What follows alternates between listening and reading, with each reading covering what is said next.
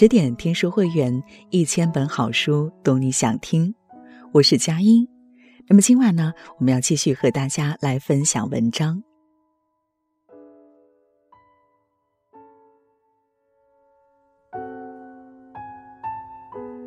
人活一世，必有所值。五十年代的香港娱乐圈，烈火烹油，鲜花着锦，是个欲望与名利交织的时代。有的人经不住诱惑，陷入无穷无尽的浮世深渊，汲汲营营追逐求取，再难干干净净的走出来；而有的人一开始就出淤泥而不染，拎得清，看得远，懂取舍，善克制，优雅体面的活出了完美人生的范本。她就是一代传奇女星夏梦。夏梦人如其名，如梦如幻。在大文豪金庸笔下，她是清丽无双的绝代佳人；在作曲家乔羽歌中，她是那只不知飞向何处、引人遐思的蝴蝶。她是传统士大夫心中理想女性的化身，更是承载着三四十年代民国文人家国梦想的梦中情人。然而，在许鞍华导演看来，夏梦的智慧远比美貌更出众。她终其一生都在用低调、少言、欲望少的高级姿态，与岁月交手，自我成就。给欲望做减法，心更干净。夏梦，原名杨萌，一九三三年生于上海的一个豪门望族。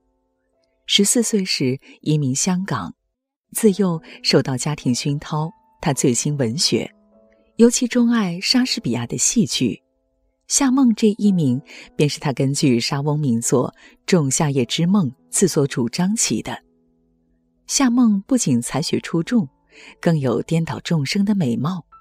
六岁时，因着一张怀抱娃娃的照片，夺得上海儿童摄影比赛金奖。十七岁时，又因亭亭玉立的身姿、翩然出尘的气场，被相中签约给长城影业。导演陈汉祥说：“夏梦是有史以来最漂亮的女演员，气质不凡，令人沉醉。”六十年代上海滩，热情影迷们不惜排队三天三夜，只为得到她的一张电影票。如花佳人簇拥的文艺圈。无数风流才子独独为她如痴如醉，奉之白月光。可夏梦却坦言：“我从来没觉得自己有多漂亮，也不记得有什么因为长得太美，有太多人追求的困扰。美而不自知，大抵说的就是她吧。倾城之貌从来不是夏梦恃宠而骄的利器。”更不会用它去换取本不该有的名望利益。自始至终，他对自己的人生都有着极强的掌控力，不受诸多外因摆布。初入圈子，他冷静自持地定下三不原则：不为人剪彩，不应酬饭局，不拍内容不健康的戏。即使会错失资源，他都严守原则，不放松。夏梦显然没有当大明星的野心，她在家中从不悬挂漂亮剧照，视演戏为职业，镜头之下倾尽心力，出了片场就做回普通人。安静时，一杯咖啡，一本书，静静坐上三小时；动若脱兔时，游泳、打羽毛球，样样精通。简单的圈子，干净的内心。让夏梦周身萦绕着健康明朗之美，因而获得“东方奥黛丽·赫本”的美誉。浮华万千的娱乐圈，夏梦抛下鲜衣怒马的奢靡生活，把自己活成了局外人。作家林清玄说：“清欢是生命的减法，在我们舍弃了世俗的追逐和欲望的捆绑，回到最单纯的关系。”是生命里最有滋味的情境。人生的精彩不是看你拥有多少，而在于看清了多少。静能生慧，动则生昏，克制欲望，方能致远。给感情做减法，情不会累。一九五一年，年仅十七岁的夏梦独挑大梁，做起了《禁婚记》的女主角。这是她的第一部戏。为了演好已婚少妇，夏梦来到一对新婚夫妻朋友家，从细微处观察小夫妻的日常交流，其认真程度让朋友们既敬佩又尴尬，有时不得不下逐客令。夏梦悟性极高。凭借浑然天成的演技与灿若桃李的面容，一炮而红，风靡香港。同时，他也收获了戏中人的芳心。这个人叫岑范，是位颇有才情的导演、编剧、演员。戏中结缘，戏外延续。每每收工，岑范会和一众同事到夏梦家坐上一会儿，聊聊演戏。而夏梦则会在片场角落摆上两碗排骨面，等着岑范下戏一起吃。两人虽没有挑明，但举止言行间却透着不一样的情愫。后来，岑范满腔热忱地离开香港回内地发展，他们之间唯有靠信件聊表心思。可惜造化弄人，信件被拦截。诋毁流言纷至沓来，夏梦和岑范彻底断了联系。直至四年后，两人才有机会解开误会。彼时，岑范心绪波澜，甘愿用一生不娶来祭奠曾经沧海难为水的苦恋。夏梦却心如止水，从容翻篇。既然有缘无分，不如就此放下。人生还需往前看。三毛曾说过：“不了解金庸与夏梦的这段情，就不会读懂他在小说中情缘的描写。夏梦的国色天香，在金庸口中难以言表。若真要比，只能请出西施来为证了。为了能接近夏梦，享誉湘江的大才子金庸，自比唐伯虎卖身为奴，化名林欢。”投身长城影业，做起了小编剧。他情真意切地为夏梦量身定做了电影《绝代佳人》，堪称史上最贵的情书，拳拳爱慕之情尽显。而夏梦淡淡回应：“今生今世难偿此愿，也许来生来世还有机会。”爱而不得的金庸只好作罢，把旖旎心思藏进小说。将那些美丽的江湖女子身上，通通烙下夏梦的倩影。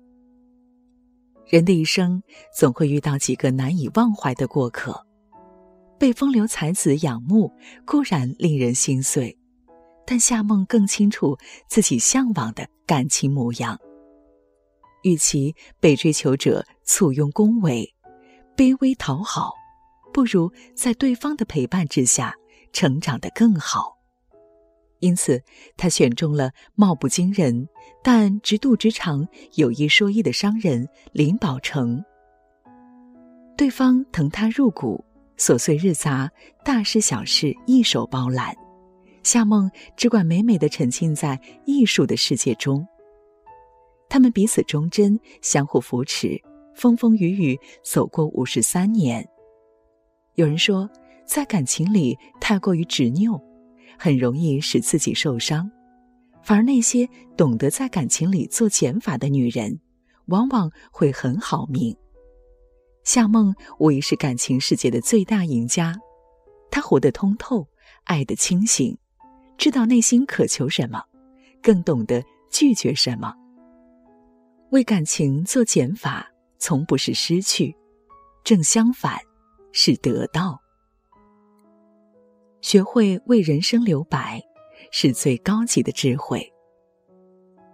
作家白落梅说：“真正完美的人生，当留白。”一九六六年，已经贵为长城三公主之首的夏梦，宣布息影回归家庭。她的突然离开，引来一片惋惜。无数人希望这只是一场短暂的告别。甚至有名导以芯片力邀夏梦，盼望他重新回归影坛，他却拒绝的很彻底。一九七九年，在外界再三恳请之下，夏梦卖掉近十年的制衣厂，创办了影视公司青鸟。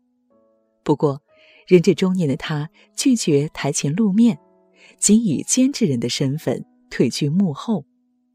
三年间，夏梦慧眼如炬的发掘了新锐导演许鞍华，以及当了几年龙套演员的刘德华。由他监制的影片屡屡荣获多项大奖，堪称业内精品佳作。从台前到幕后，夏梦缔结的电影传奇非但未曾停歇，反而愈演愈精彩。可就在高光时刻，夏梦却转让公司，再次选择放手，和丈夫隐居加拿大。对于为何屡次在事业最辉煌时急流勇退，夏梦笑说：“人不能要求太多，要学会见好就收。”虽然说的直白，但足够透彻。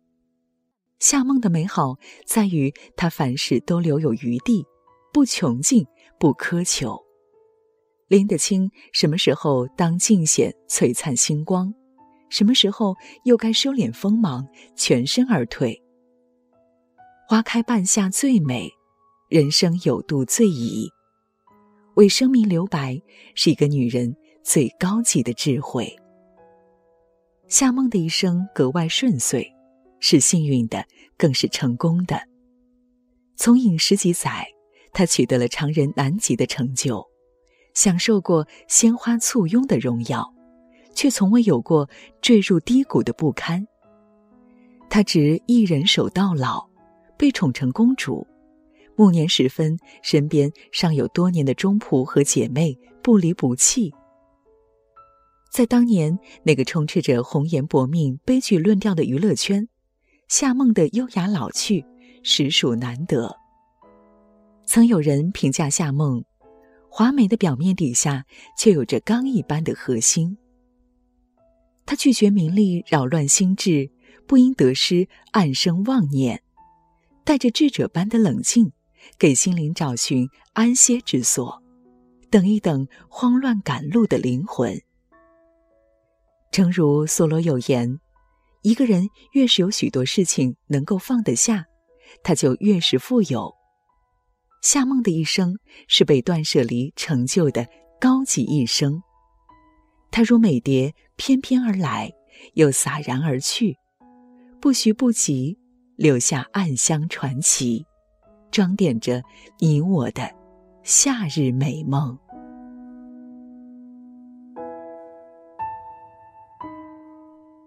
这就是今晚我们想和大家分享到的内容。更多美文，也请你继续关注十点读书，也欢迎把我们推荐给你的朋友和家人，一起在阅读里成为更好的自己。晚安，亲爱的。